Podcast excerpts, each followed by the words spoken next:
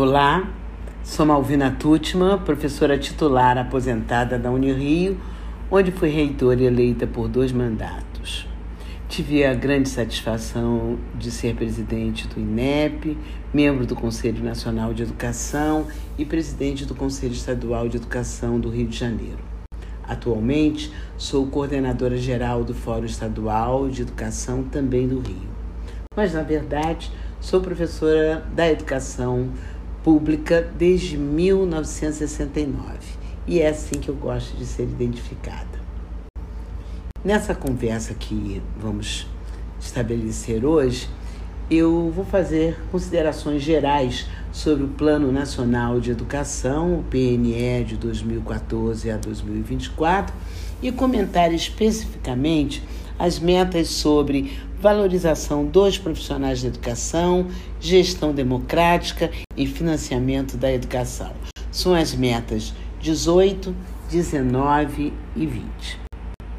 Como sabemos, o Plano Nacional de Educação é uma exigência constitucional com periodicidade decenal, sendo o articulador do Sistema Nacional de Educação. Portanto, ele é a base para a elaboração dos planos estaduais, distrital e municipais, todos aprovados por lei, com previsão de recursos orçamentários para sua materialização. Gosto do termo utilizado pelo professor Luiz Dourado quando ele afirma tanto a importância dos recursos orçamentários para a materialização do plano, do PNE e dos demais planos, é, também quando ele diz que o PNE é o epicentro da educação. Por isso, torna-se imprescindível o alinhamento dos planos de educação nos estados, no Distrito Federal e nos municípios, na medida em que esse alinhamento ele se constitui em um passo importante para a construção do Sistema Nacional de Educação e, dessa forma, contribuindo para estabelecer acordos nacionais, para diminuir lacunas de articulação federativa eh, e também na definição e efetivação de políticas públicas educacionais. É, normatizado pela Lei 13.005, de 25 de junho de 2014, ele tem 20 metas finalidade de destacar as responsabilidades que precisam ser assumidas pelos municípios, estados e o Distrito Federal. Eu considero importante também trazer concepções e proposições da Conferência Nacional Popular de Educação, a CONAP 22, que ocorreu esse ano em Recife, no mês de julho, decorrente de uma ampla articulação nacional coordenada pelo Fórum Nacional Popular de Educação, o FNPE, a partir da realização de múltiplas conferências municipais, intermunicipais, estaduais, apoiadas todas em um documento chamado documento referência, resultando, depois de amplas discussões nas conferências que há pouco eu indiquei, num documento final, julho desse ano, com é, as contribuições de todas essas conferências e daí surgindo a carta de Natal denominada Carta da Esperança, que foi aprovada por aclamação. Eu quero dizer para vocês que eu tive a felicidade de participar presencialmente desse momento democrático e republicano. Mas eu vou me apoiar também na Carta do Rio de Janeiro, elaborada eh, durante o 13º Seminário Nacional de Formação de Professores, que foi sediado na nossa querida UERJ, em setembro desse ano. O seminário ele é um evento acadêmico historicamente organizado pela ANFOP, a Associação Nacional pela Formação dos Profissionais da Educação, desde 1997 e nessa edição, na de 2019 também. O evento contou com a parceria do Forandir, do For Par For e do ForPBID e também teve o apoio de diversos fóruns do Rio de Janeiro e universidades fluminenses. Ah, mas eu preciso dizer que também vão me utilizar para essa análise, além dos documentos que eu já me referi, eh, vou me utilizar do relatório do quarto ciclo de monitoramento das metas do Plano Nacional de Educação de 2022, elaborado pelo INEP.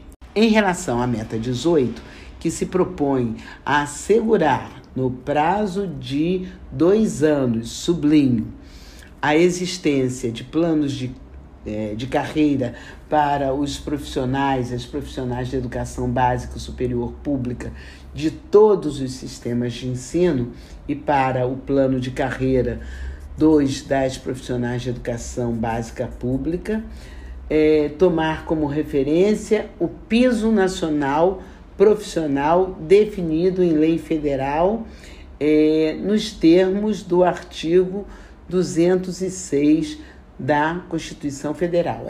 A carreira do magistério ela deve ser atrativa, valorizada, pois é estratégica para o desenvolvimento social e econômico da sociedade. Acredito que ninguém discorde disso.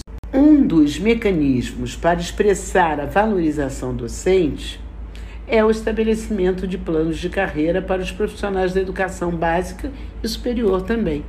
E esses mecanismos já estão previstos em diversos dispositivos legais, como na LDB e na Constituição Federal de 1988, que dispõe que o ensino será ministrado com base em importantes princípios, entre eles né, é a valorização dos profissionais da educação escolar, garantidos na forma da lei, planos de carreira com ingresso exclusivamente com, com, por concurso público de provas e títulos aos das redes públicas.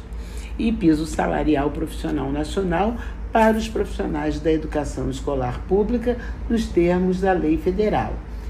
Nessa meta está apoiado tanto na Constituição Federal quanto na LDB em vigor.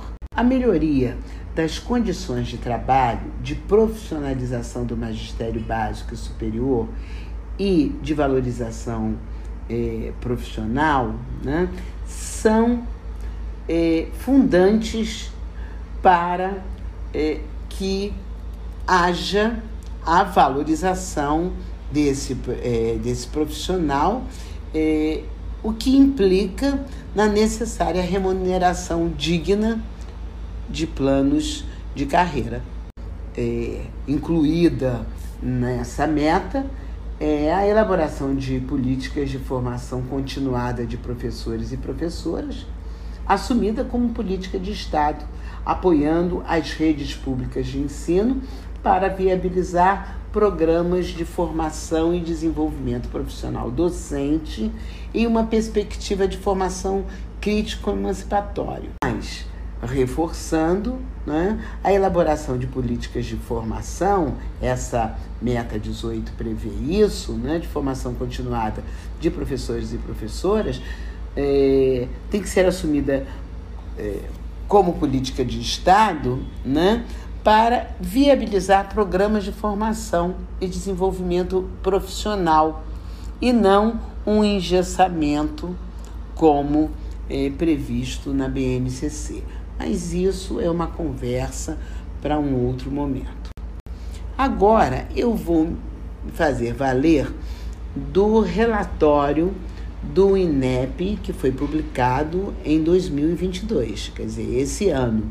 Né? Ele faz, é, apresenta algumas conclusões a respeito da meta 18. Uma delas é que todas as, uni é, as unidades da federação no país possuem plano de carreira e remuneração dos profissionais do magistério vigentes é, no ano de 2018 foi quando foi é, levantado esse dado, né? Então, isso é uma coisa boa, né? Todas as unidades da federação no país possuem plano de carreira. Será que são cumpridos? Isso eu é que tô, estou perguntando.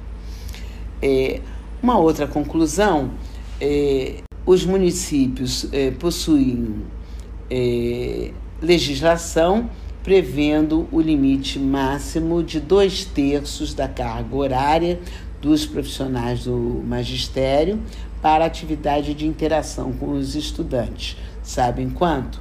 23 unidades federativas. Esses dois terços né, de carga horária.